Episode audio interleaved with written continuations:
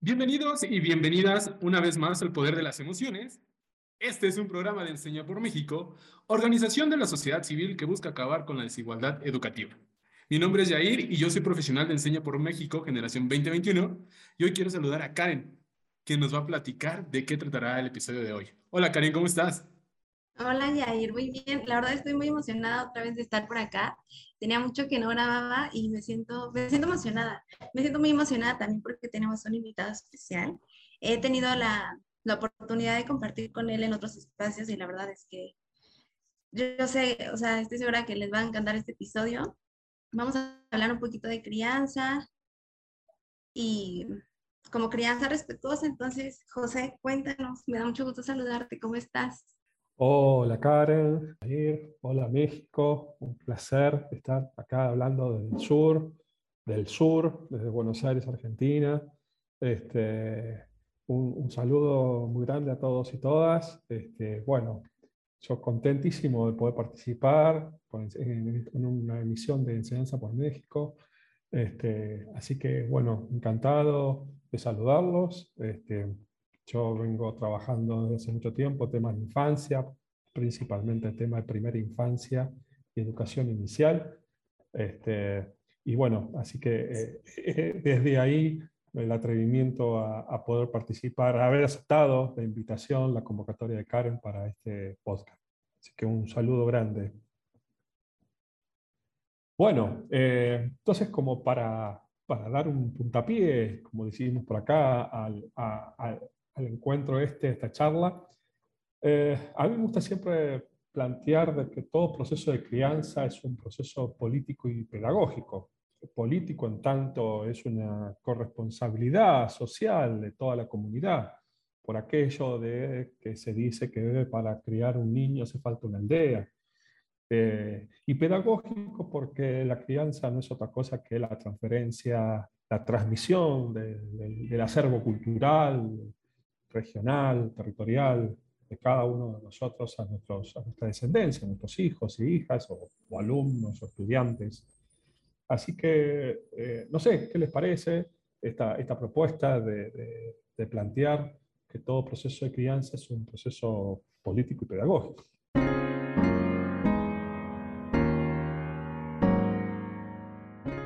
Híjole, José, eh, la verdad es que nunca me había puesto a pensar eh, bajo este marco que, que, tú nos compartes, ¿no? La verdad es que no, no me había puesto a reflexionar que la crianza sí puede ir por ese lado político, justo porque la familia al final de cuentas es una institución, una institución que bien a bien la pone la sociedad y por sociedad estamos hablando de cuestiones políticas. Y tiene razón, ¿no? Eh, la crianza es una cuestión política, pero no solamente donde entra la, la familia como tal, sino toda la sociedad. Me refiero con sociedad a comunidad escolar, a la comunidad como tal social, al núcleo familiar, incluso a las instituciones que procuran eh, el bienestar de nuestros niños, niñas y adolescentes. Y también esta parte de pedagógico, la verdad es que no me la había puesto a pensar tal cual como tú nos mencionas, pero ahorita escuchándote y haciendo un poquito de reflexión, tienes totalmente eh, razón, ¿no? Esta parte de la crianza como tal, nosotros, o los que ya tenemos la fortuna de ser papás, también transmitimos eh, esta cuestión de la cultura, ¿no? La cultura, los valores, las ideas, los esquemas, incluso me podría por ahí eh, arriesgar a pensar que transmitimos muchas veces estas formas en las cuales nosotros concibimos al mundo desde una cuestión cognitiva, ¿no? ¿Qué tanta flexibilidad cognitiva tienen nuestros hijos o qué tan cuadrados son nuestros hijos? La verdad es que me encantó estas, estas primeras afirmaciones, estos diálogos de apertura, porque seguramente nos van a llevar muchísimo a la reflexión. Pero bueno, Karen, ¿tú qué opinas sobre esta cuestión de la crianza como un proceso político y pedagógico? Pues la verdad yo tampoco me lo había planteado. Siempre es muy interesante justamente este tema abordarlo con José porque él pues me, me, mete mucho justo en esta parte de política que yo no estoy tan conectada con eso, pero pienso que sí, yo por ejemplo que estoy en primera infancia, eh, me dedico mucho a esto, ¿no? Como a crianza respetuosa, en hablar con los papás, con los cuidadores primarios, y con los docentes justo a, hablar como de esta parte de crianza, ¿no? Desde qué pasa en casa, qué pasa con los papás y como dices tú, tal vez yo no soy mamá, pero sí tiene mucho que ver todo lo que pasa en casa y todo lo que pasa en la escuela. Y esta parte de política, la verdad es que me llama mucho la atención. No me siento como tan conectada con ella porque no conozco mucho, pero pues me va a encantar escuchar todo lo que nos tiene José que compartir el día de hoy porque siempre, uno siempre puede aprender, ¿no? Pero tú dinos, José, ¿qué tal si estamos tan equivocados o no tanto? Cuéntanos. Eh, gracias, gracias por, por, por, esa valoración de ambos. Este, sí, a ver, cuando ah, incorporamos este criterio de político, este, no quiere decir una cuestión partidaria de la politiquería, sino político en términos de, como decía, como el compromiso, el, la corresponsabilidad social, comunitaria en el proceso de crianza de nuestros niños y niñas. Este, esa frase que hacía referencia de que para crear un niño hace falta una aldea, no es un mero, una mera frase, un mero eslogan, sino tiene que ver con que pueblos originarios, pueblos ancestrales tenían una, valoración de que los hijos no son los hijos de el padre o de la madre, son una corresponsabilidad colectiva donde el compromiso del bienestar, del bien vivir de estos niños y niñas hacen a la comunidad. Por eso es importante entender que desde la mirada, desde lo político, cuando hago referencia a lo político, hago, hago referencia a esta este, no, este, no abandono del, ojo colectivo hacia qué pasa con el devenir de la crianza de una niña, un niño de nuestro entorno, de nuestra comunidad, de nuestras comadres, de nuestras familias ampliadas, porque hay que estar atento, hay que estar alerta, poder ayudar probablemente a esa familia, a esos adultos, si hay algo que no está funcionando, que creemos que puede ser este, disruptivo para, el niño o la niña, pero y que no está mal involucrarse, que no significa entrometerse, significa involucrarse, porque los derechos de las infancias, derechos de los niños y las niñas no, no, se, no, no quedan relegadas porque no son mis hijos o no son de mi familia. Este, por eso, por eso es, es, una mirada política. Más allá que también es una mirada política los, las políticas públicas posibles este, o no que se den en el marco de las gestiones de gobierno, tanto nacionales, regionales como locales.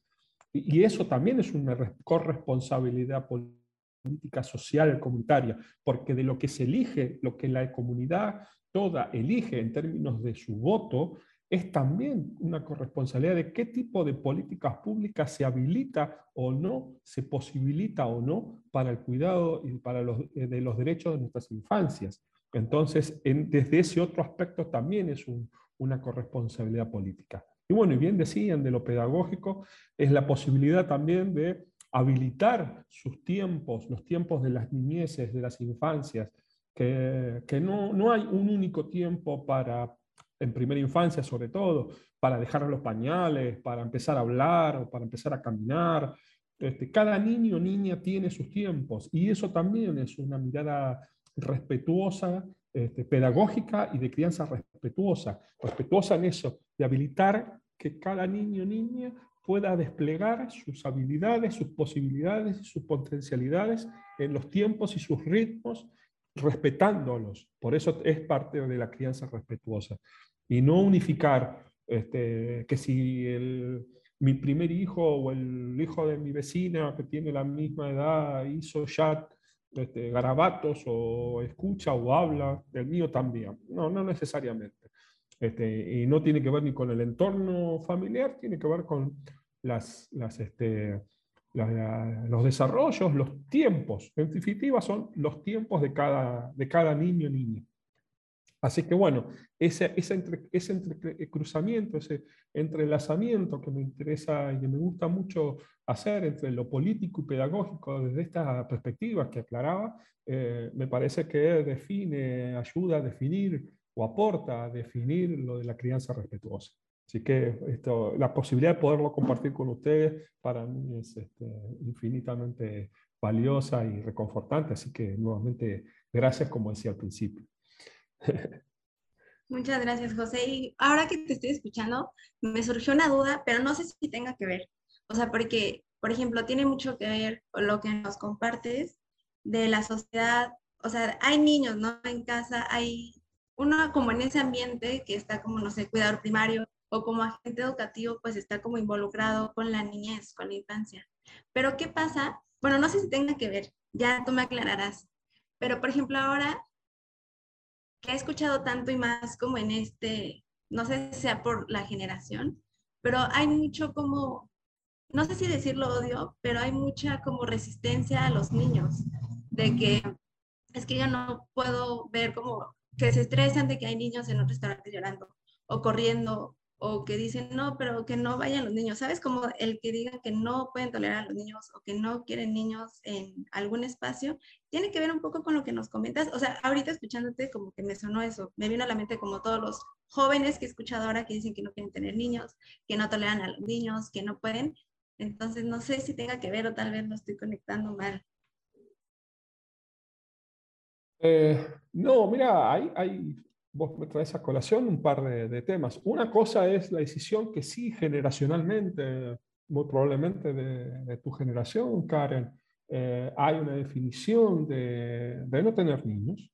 Este, estoy en contacto con, mucha gente de tu generación, un poco más grande, este, que de, sobre todo de, mujeres, este, mujeres jóvenes que tienen una decisión de vida de no tener hijos que creo que tiene que ver con una, una posibilidad que, que, las mujeres han estado eh, dando, sobre todo en los últimos tiempos, de habilitarse a, a, romper los estereotipos de que la única manera de realizarse como mujer es ser madre.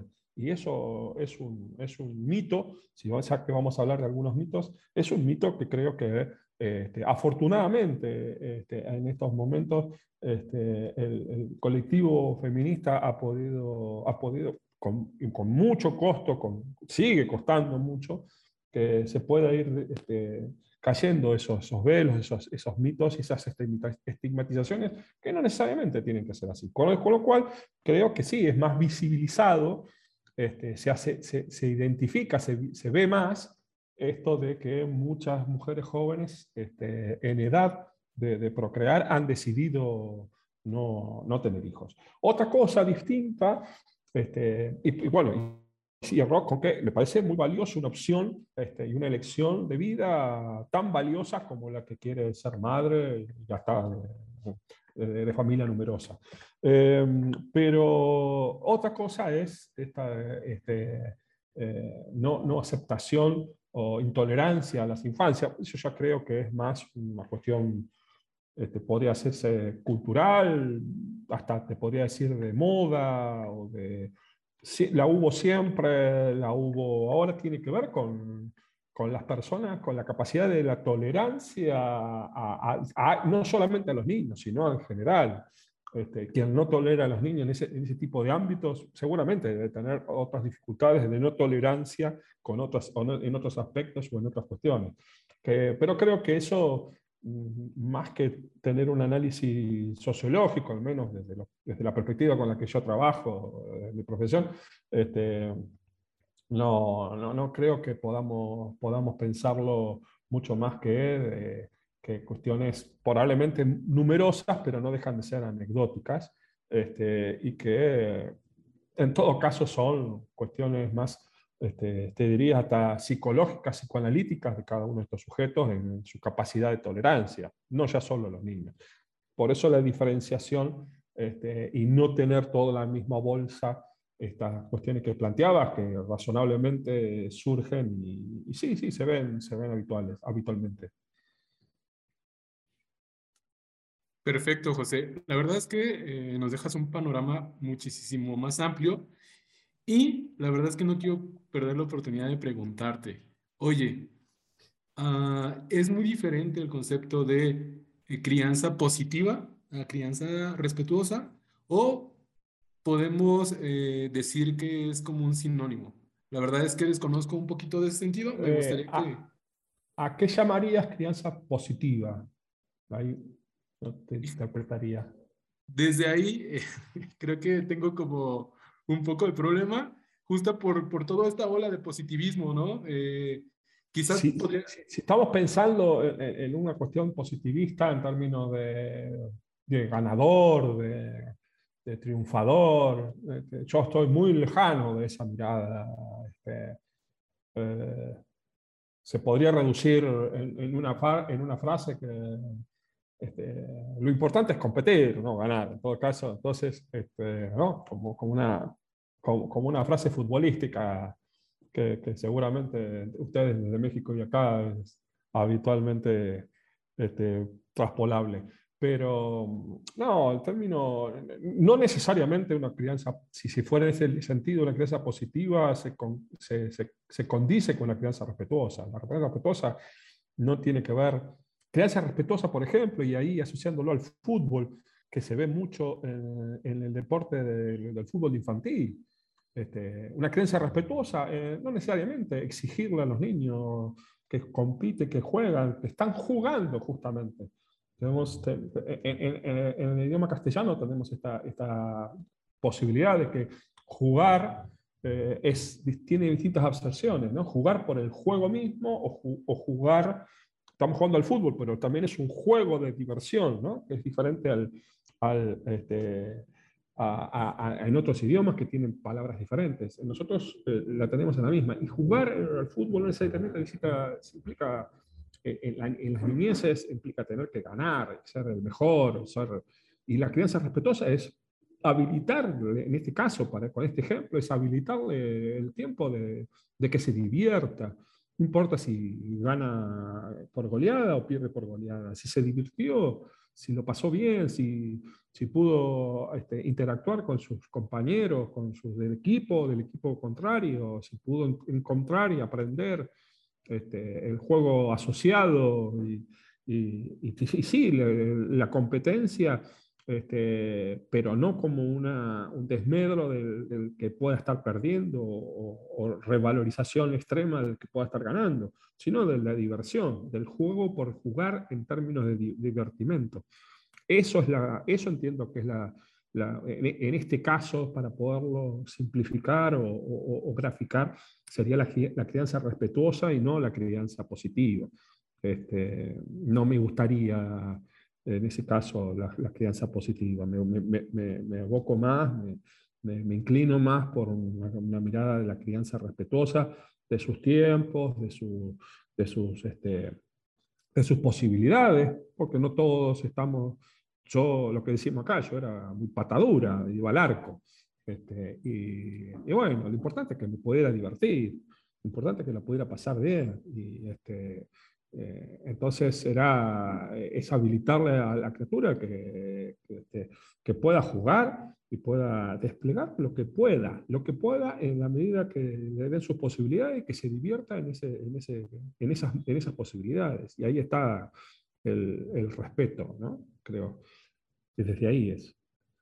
Perfecto, José. La verdad es que eh, me has ayudado bastante con esta analogía del fútbol. Somos futboleros. Eh, justo esto. Somos pueblos muy futboleros y esas metáforas futboleras siempre sirven, me parece.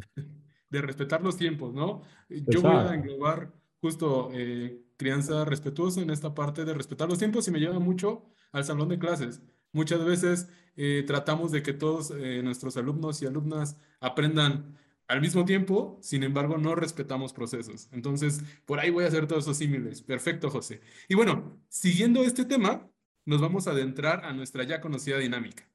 Yo voy a mencionar algunos enunciados y ahora Karen nos contará desde su experiencia si considera que es un mito o realidad. Y José nos dará el veredicto final de si estamos en lo correcto o no.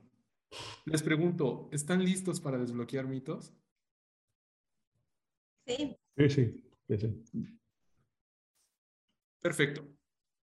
Primer enunciado. Cuidar y educar son dos tareas diferentes. ¿Qué dices, Karen? ¿Mito o realidad? Ay, híjole. De verdad que, o sea, les digo, yo estoy en, lo de primera infancia, pero aún así hay como cosas que, que me faltan. Cuidar y educar, pienso que no son como iguales, o sea, porque está justamente como dice José, uno puede como pensar que está cuidando bien, que está cuidando a los niños y que los está educando, pero tal vez viene esta parte. También pienso que puede venir en cuanto al tipo de crianza ahora que hiciste esta diferencia, Yair?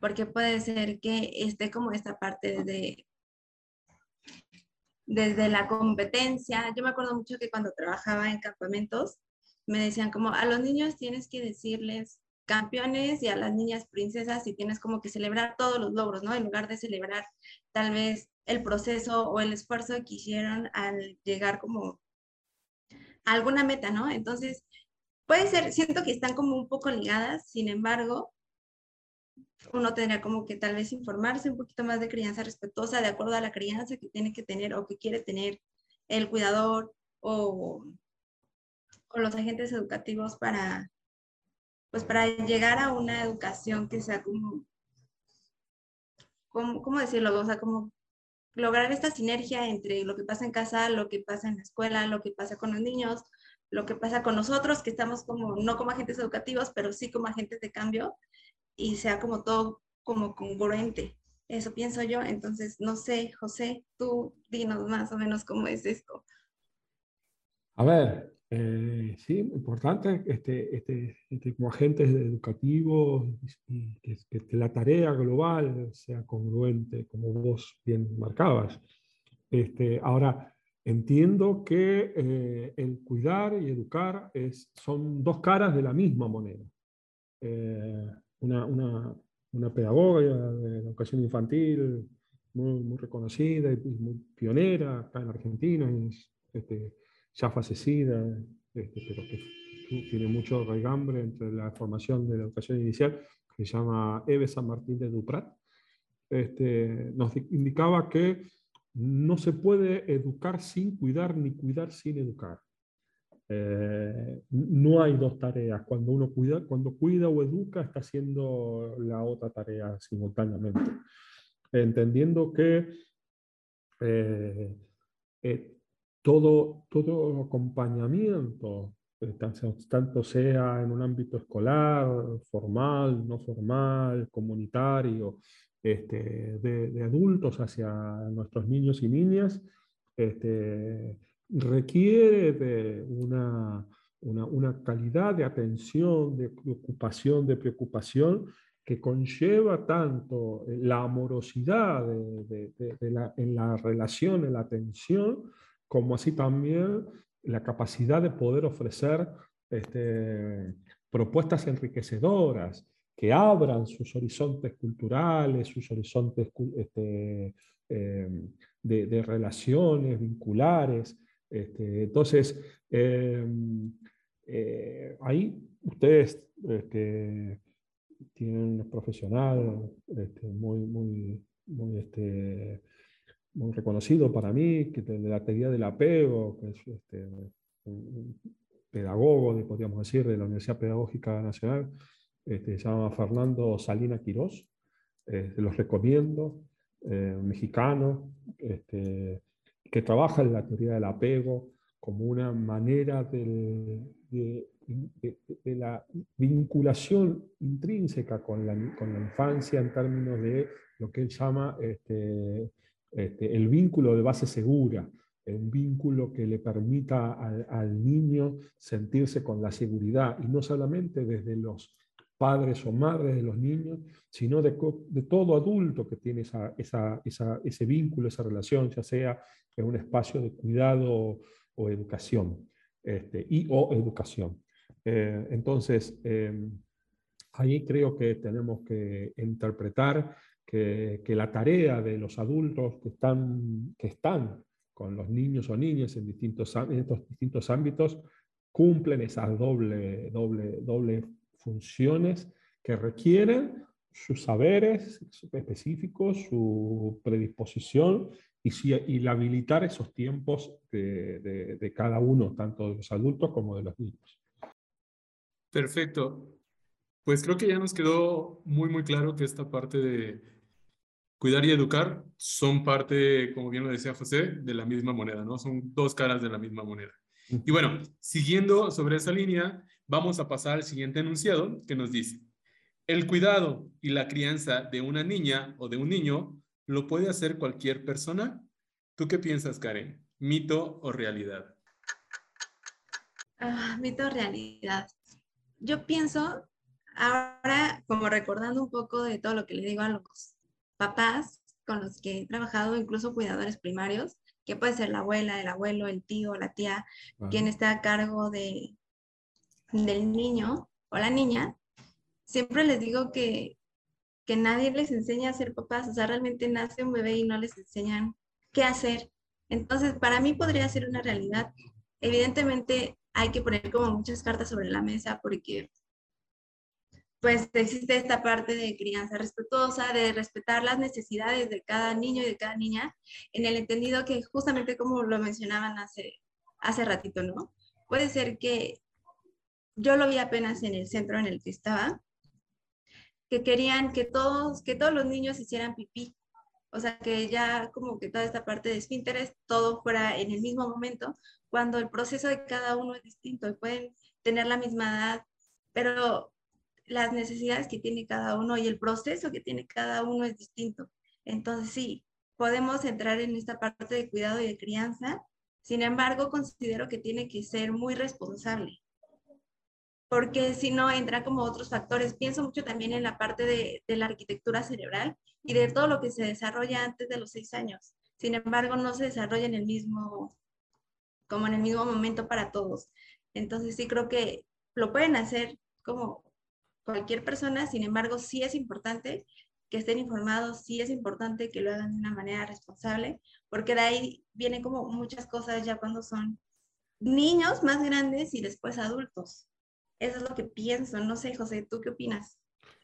Sí, a ver, ahí este, yo diferenciaría eh, lo de la familia, de estos cuidadores primarios del entorno familiar, que a veces no, no, quedan muchas opciones que, estén al cuidado de, algunos de estos este, integrantes de la familia. Y otro es eh, lo, que se despliega en el ámbito más institucional. Digo institucional en términos de lo que puede ser una escuela infantil, un, jardín comunitario, un espacio de primera infancia este, en los territorios, como nosotros decimos, de organizaciones sociales, digamos, ya sea formal o de la, de estancia formal o la estancia no formal. Ahora, en todos estos otros, eh, este, este, estas instancias que, describía, sí creo que es importante este, tener una, valoración y una, una formación de los sujetos que vayan, a, adultos que vayan a estar a cargo de estos espacios. El cuidado, la crianza o la educación infantil no es un acontecimiento autoevidente este, habitual o, natural. ¿no? Son, prácticas y hechos sociales que, realizados en el, en el fragor de, lo cotidiano. Son hechos este, que están tejidos en la urdimbre social y hasta política, como decía hoy más temprano. Este, entonces, eh, es, es, imprescindible este, considerar y contemplar que las instancias de, cuidado y educación en, estos espacios institucionales, formales o no formales, lo, esperable, lo, deseable, sea que esté a cargo de adultos, eh, varones y mujeres que tengan la capacidad y la posibilidad de, proponer, como decía también hace un rato, este, propuestas enriquecedoras, este, si no, eh, muchas veces caemos en eh, eh, generar espacios pobres para los niños pobres. Hay que entender que en nuestra región, en toda Latinoamérica, sobre todo los espacios para institucionales dedicados a la primera infancia, en su gran mayoría, en un porcentaje superior al 80%, en toda la región, varía un poco, pero más o menos igual, básicamente está privatizado es en el ámbito de lo privado, o sea, es, eh, acceden los sectores eh, que tienen la capacidad dineraria para poder eh, este, abonar estos, estos, estos, servicios. No son, lamentablemente, ofertas de las, de las instancias públicas o comunitarias, son muy escasos. Entonces, lo que no podemos hacer cuando desde, desde lo público o desde lo comunitario se generan estos espacios es generar espacios que no sean enriquecedores, porque si no condenamos a nuestros niños y niñas a estas a trayectorias escolares este, empobrecidas que, van, que no van a hacer otra cosa que ampliar las brechas de desigualdad. Sabemos desde, todos los estudios sobre educación y pedagogía que los trayectos escolares eh, más, este, más amplios, más, desde más temprano, este, este, habilitan y permiten que, los niños y las niñas tengan mayor capacidad de poder eh, este, continuar con estudios medios y superiores. Este, entonces, em, lo, que, lo que tenemos que hacer es poderles habilitar estas instancias este, de, de, igualdad, de igualdad. La educación no es otra cosa de eh, habilitar este, igualdad de oportunidades. Y eso se, se, puede lograr cuando los adultos que están a cargo de nuestros niños y nuestras niñas estén en, están en condiciones de ofrecer estos espacios, estas propuestas enriquecidas de, de, lectura, de juego, de, de, artes plásticas. Este, ¿no? Entonces, eh, e, eso es, es, es, algo que requiere formación, requiere acompañamiento, no necesariamente todas y todos los que estén esos adultos a cargo estén en condiciones o hayan tenido formaciones previas, por lo cual hay que acompañar desde algún lugar, sobre todo desde los estados, en fortalecer esas prácticas, fortalecer esos, esas urdimbres que decía. Muchísimas gracias, José, por eh, esta explicación tan amplia que la verdad creo que nos deja como bien eh, sentados, vamos a llamar así, así lo quiero llamar, como todos estos conceptos del cuidado y de la crianza de los niños y de las niñas. Y hablando justamente sobre cuidado, el siguiente enunciado nos dice, las tareas de cuidado, es decir, el trabajo doméstico o el trabajo del hogar, como también el cuidado de los adultos mayores, de las infancias o de personas con discapacidad, no es trabajo. ¿Tú qué opinas, Karen? ¿No es trabajo o sí es trabajo? ¿Mito o realidad? Pues es que eso siento que ha estado muy, muy sonado.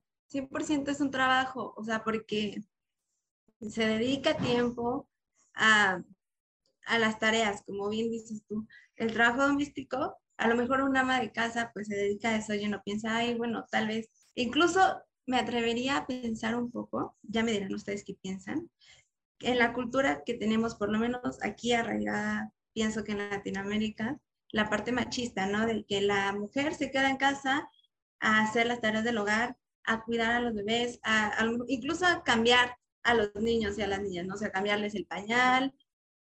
Y eh, siento que es un poco esta cultura como machista de que eso es lo que hacen las mujeres en casa, se quedan en el hogar. No es trabajo mientras los hombres salen a, pues, a trabajar, eh, a proveer tal vez económicamente. Entonces, sí, yo considero que sí es un trabajo, tanto que incluso hay hay personas que se dedican exclusivamente a la limpieza y se les paga, ¿no? Tal vez no está tan bien pagado, eso ya será como otro tema de debate, pero 100% yo pienso que, que es trabajo y que entra mucho esta parte como, pues más de, de, no sé cómo decirlo, pero tiene mucho que ver con la economía y con lo que se ve como, o sea, como que, no sé cómo explicarlo pero sí es un trabajo, solamente que no, no se paga porque se, es como que se da por hecho, pues así lo pienso yo. José. Eh, sí, totalmente de acuerdo contigo. Este, aparte, yo trabajo de alguna manera eh, justamente en esta línea que venís diciendo. Eh, acá en Argentina, el colectivo feminista este, define todos esos trabajos que vos decías, que vos, todas esas actividades que vos desarrollabas, este, lo, lo, categorizan como que eso no es amor, es trabajo no pago. Este, las tareas del hogar, la crianza de los niños y las niñas, este, eh, eso no es amor, eso es trabajo no pago, no, no remunerado. Este, y justamente eh, su reconocimiento, la visibilización de, esas tareas, su valoración monetaria, constituyen este, la conformación de una perspectiva muy particular en la cual venimos trabajando mucho, que es la economía de los cuidados. Este, esas tareas que llevan horas, que llevan este, dedicación, tienen una valoración en dentro de la economía familiar. Porque si no lo hiciera esa mamá o esa mujer este, o esa abuela, eh, lo tendría que hacer alguien a la cual habría que pagarle. Pero se le paga a alguien que de afuera que hace la misma tarea, pero no se le paga, entre comillas, a esa mujer de la casa. Entonces, eh, eh, desde ahí se fundamenta esta, idea de que no es amor, es trabajo no pago. Y es necesario, una entendemos, que como reconocemos mucho esta, esta, esta bandera de, de, los feminismos que ha venido haciendo en los últimos tiempos, de la necesidad de la valoración, de la valoración en términos monetarios. Acá en Argentina, que se ha creado con el actual gobierno, el Ministerio de la Mujer, este, hay, en la página está en del ministerio hay una calculadora de lo que valdría este, la tarea, distintas tareas este, domésticas que yo mismo como varón puedo estar haciendo. El ir a llevar a los hijos, a, mis hijos al jardín, ir a hacer las compras al, mercado, este, lavar la ropa, levantar y de hacerle el desayuno. Bueno, lo mismo que hacen las mujeres, lo hacemos los varones. Este, los varones no ayudamos en la casa. Los varones hacemos nos repartimos las tareas que hay en la casa de forma conjunta. Este, había un, meme por ahí que leía hace poco este, en estos reels de, Instagram que decía una, humorista, este, cuando, cuando este, mi esposa dice, te lavé los platos o te bañé a los niños, que se sacaba, se ponía loca porque los niños hicimos entre los dos y todo lo demás. Bueno, esa, esa mirada de la, de, la, tarea compartida, este, de la valoración monetaria de, la, de las tareas este, del hogar, también se traslada a este, las tareas de cuidado que se hacen no solo a los niños, sino a los adultos mayores, a las personas con discapacidad que pueda haber en las familias, lo cual necesita, requiere que se haga una valoración monetaria. Yo decía, trabajo en este tema, pues yo trabajo en este momento en Argentina en la dirección de, cuidado, de políticas de cuidado, que, que depende de una secretaría que se creó de la economía popular, en el Ministerio de Desarrollo Social de la Nación.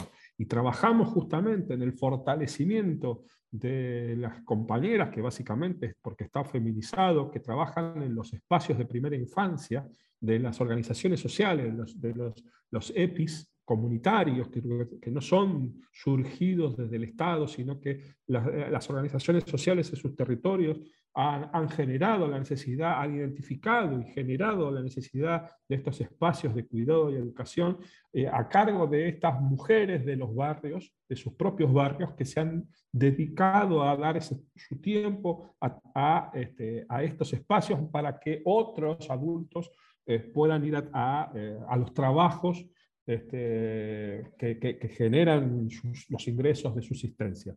Y es necesario, y, ellas cuentan este, en este momento con, con, lo que se llama este, potenciar trabajo, que es un, salario complementario, no es un, un, salario este, completo, sino es un, acompañamiento que lo llamamos salario complementario, que reconoce su, su, tiempo de, eh, en estas instancias. Y es por eso, porque entendemos que es necesario, en esta lógica de la economía del cuidado, eh, de los cuidados, tanto del ámbito familiar como del ámbito comunitario, que estas tareas sean reconocidas en un ámbito y en el otro. Por eso también se trabajó y se, con, el, con el jubilar, la jubilación de las amas de casa, que también eso hace a esto, el reconocimiento que durante años las mujeres han, han hecho han hecho sobre, en sus familias y que no han tenido la capacidad de cotizar, como se dice, o de aportar este, a, la, a, la, seguridad social, puedan también tener derecho a acceso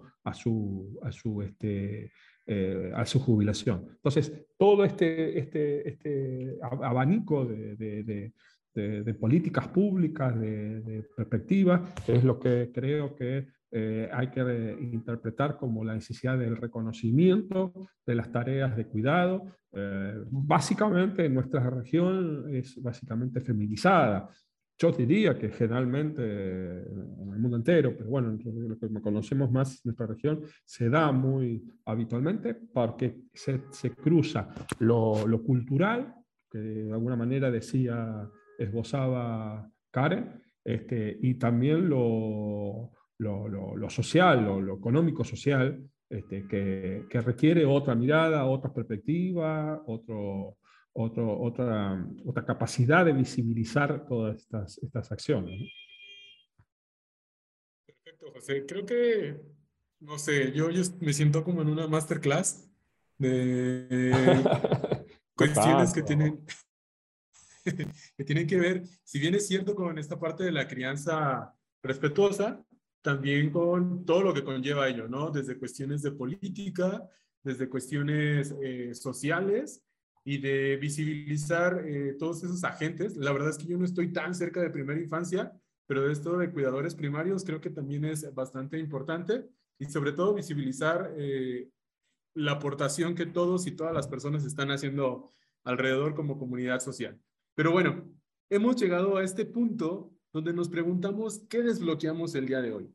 Y les voy a robar la palabra para decirles que de todo esto que nos ha dicho José, que la verdad es que eh, me va a dejar reflexionando y pensando mucho desde una nueva perspectiva de cómo ver como esta parte de la crianza, desde englobar cuestiones políticas y también de englobar cuestiones pedagógicas, que para ser sincero, eh, no las había tenido en el radar, pero con lo que yo me quedo, quizás es muy cortito, pero para mí eh, resonó bastante, y es esta parte de respetar los procesos de no comparar, de, como bien lo decía José, no porque eh, el niño de al lado, el niño, la niña o el adolescente ya está haciendo garabatos, ya empezó a hablar o ya caminó, eh, quiere decir que va a estandarizar a todos eh, nuestros niños, niñas y adolescentes. Creo que eso es algo muy importante. Y como lo mencionaba en un inicio, yo se lo preguntaba a José, ¿no? Esta cuestión del positivismo, donde ahora sí todos queremos que sean líderes, ganadores, que sean el primer lugar. Sí, y está padre, quizás para la gente que le parezca, pero ¿qué pasa justo con los niños y las niñas y adolescentes que no lo pueden hacer? No porque no puedan, sino porque sus procesos todavía no se están completando, ¿no? Y como yo les comentaba, lo llevo mucho al aula de clases.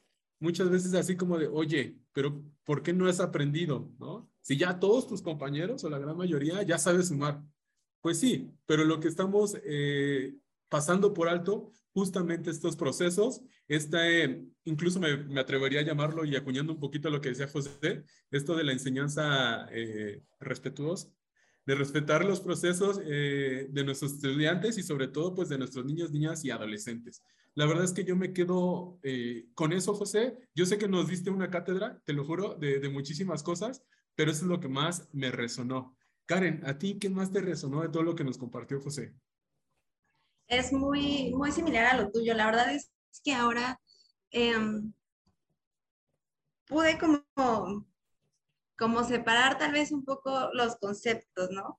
Que, como les decía, puede ser como tanta información y tanto que escuchamos de crianza positiva, crianza respetuosa y que incluso se escucha, ¿no? Como que respetes el proceso de los niños.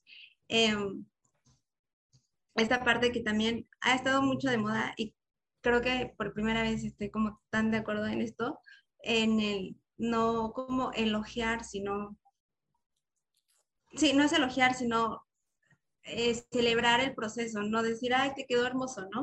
Sino decir, ¿cuánto te esforzaste? Me gustó muchísimo, ¿te gustó el resultado? ¿Te gustó el resultado?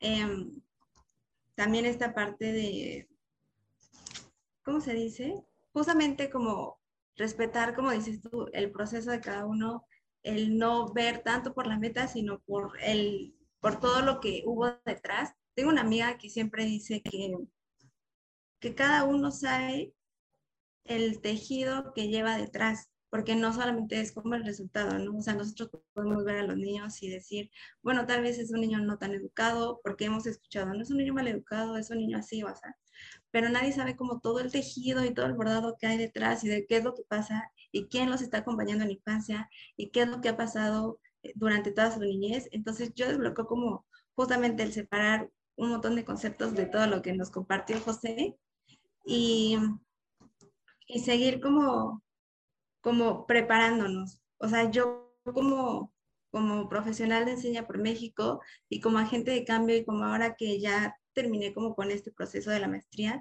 seguir comprometida con esto, con la niñez, con, con seguir aprendiendo, con seguir compartiendo desde lo que yo sé que tal vez sea como muy poquito o tal vez sería mucho para unos que no conocen tanto, pero seguir compartiéndolo para que esto no se quede aquí, para que más personas lo conozcan, para que más personas escuchen y tal vez, siempre lo digo, pero con que se quede un cachito de lo que decimos, un cachito de lo que nos comparte José, de lo que nos compartes tú, Yair, en una persona yo creo que me doy por bien servida de, de todo esto y de todo el camino que, que llevamos. Y José, ¿tú qué es lo que haces hoy con todo lo que nos compartiste?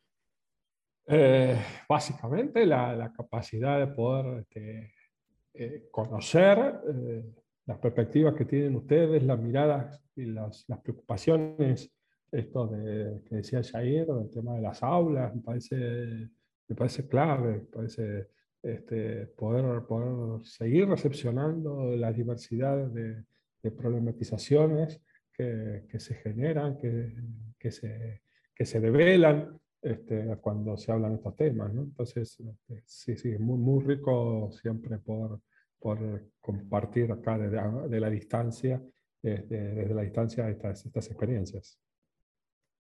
Muchísimas gracias, José. Y pues bueno, Karen, José, audiencia que nos escucha, pues lamentablemente todo lo que inicia tiene un final y nosotros nos estamos acercando al final de nuestro episodio del día de hoy.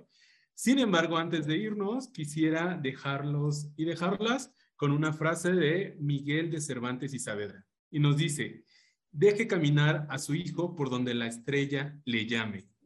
¿Cuántos y cuántas de nosotros quisiéramos haber estado en ese camino donde la estrella nos llamara? como bien José nos lo decía, respetar estos procesos. Y bueno, justamente antes de irnos, José, me gustaría mucho que nos compartas tus redes sociales, dinos cómo te podemos encontrar, dónde te buscamos. Cuéntanos un poquito eh, más. Dale, dale, estoy en, Instagram, en cuestiones de infancias, en plural, todo. Este, ahí básicamente lo uso como un canal de noticias, publico distintas situaciones que van sucediendo o, propuestas que surgen para toda América Latina y el Caribe. Este, ahí se pueden encontrar. Este, y también hay una página www.cuestionesdeinfancias.com. Este, en esos dos espacios este, virtuales, ahí me pueden seguir, están las líneas de contacto, así que a disposición y antes de irnos, ahora sí, ya nos estamos despidiendo mucho. Como bien dicen, el que se despide mucho no se quiere ir, pero esta ya es la despedida final. Les compartimos este siguiente audio. A, C. Quiero verte crecer, transformarte en lo que quieras ser. Un, dos, tres. Lo que te duele me duele también Mientras viva, no estás sola, yo te presto, platico la mi. No se trata solo de ser feliz, en la tristeza y aprendizaje sale el sol para vos. Habrá que dudar para reafirmar cuál es tu lugar, donde querés estar veces solo hay que continuar y confiar. Y recuerden que El Poder de las Emociones es un programa de Enseño por México, organización de la sociedad civil que busca acabar con la desigualdad educativa. Muchísimas gracias y nos escuchamos en el próximo capítulo. Adiós, gracias. Gracias.